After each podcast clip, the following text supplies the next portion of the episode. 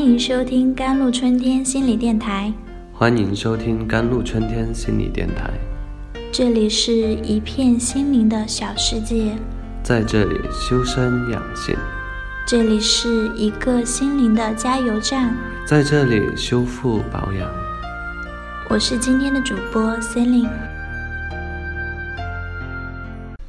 今天有几个小问题想跟大家讨论一下。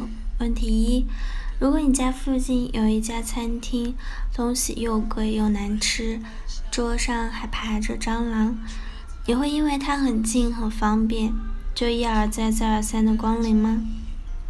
有网友回答说：“你一定会说这是什么烂问题？谁那么笨，花钱买罪受啊？”可同样的情况，换个场合，自己或许就做过类似的蠢事儿。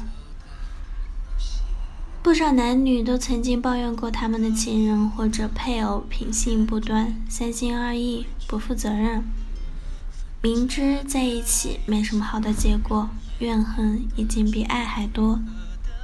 但却不知道为什么，还是要和他搅和下去，分不了手。说穿了，只是为了不甘，为了习惯，这不也和光临餐厅一样吗？做人为什么要过于执着？问题二：如果你不小心丢了一百块钱，只知道它好像丢在某个你走过的地方。你会花两百块钱的车费去把那一百块钱找回来吗？回答是一个超级愚蠢的问题。可是相似的事情却在人生中不断的发生。做错了一件事，明知自己有问题，却怎么也不肯认错，反而花加倍的时间来找借口，让别人对自己的印象大打折扣。被人骂了一句话，却花了无数时间难过，道理相同。为了一件事情发火，不惜损人不利己，不惜血本，不惜时间，只为报复，不也一样无聊吗？失去一个人的感情，明知一切已无法挽回，却还是那么伤心，而且一伤心就是好几年。还要借酒消愁，其实这样一点用也没有，只是损失更多。做人干嘛为难自己？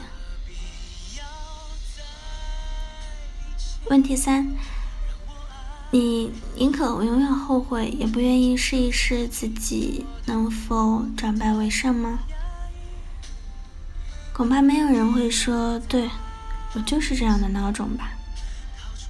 然而，我们却常常在不该打退堂鼓时拼命的打退堂鼓，为了恐惧失败而不敢尝试成功。以关颖珊赢得两千年世界花样滑冰冠军时的精彩表现为例，她一心想赢得第一名，然而在最后一场比赛前，她的总积分只排名第三位。在最后的自选取向项目上，他选择了突破，而不是少出错。在四分的长曲中，结合了最高难度的三周跳，并且还大胆的连跳了两次。他也可能会败得很难看，但是他毕竟成功了。他说：“因为我不想等到失败才后悔自己还有潜力没有发挥。”一个中国伟人曾说：“胜利的希望和有利情况的恢复，往往产生于再坚持一下的努力之中。做人何妨放手一搏？”问题四：你的时间无限，长生不老，所以最想做的事应该是无限延期。不，傻瓜才这么认为。然而我却。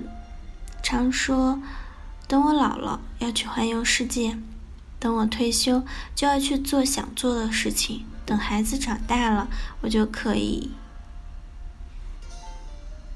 我们都以为自己有无限的时间与精力，其实我们可以一步一步实现理想，不必在等待中土豪生命。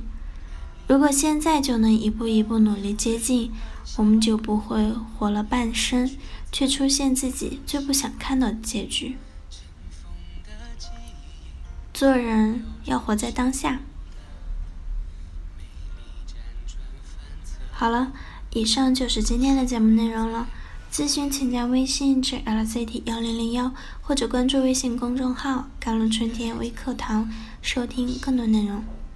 感谢您的收听，我是森林，我们下一期节目再见。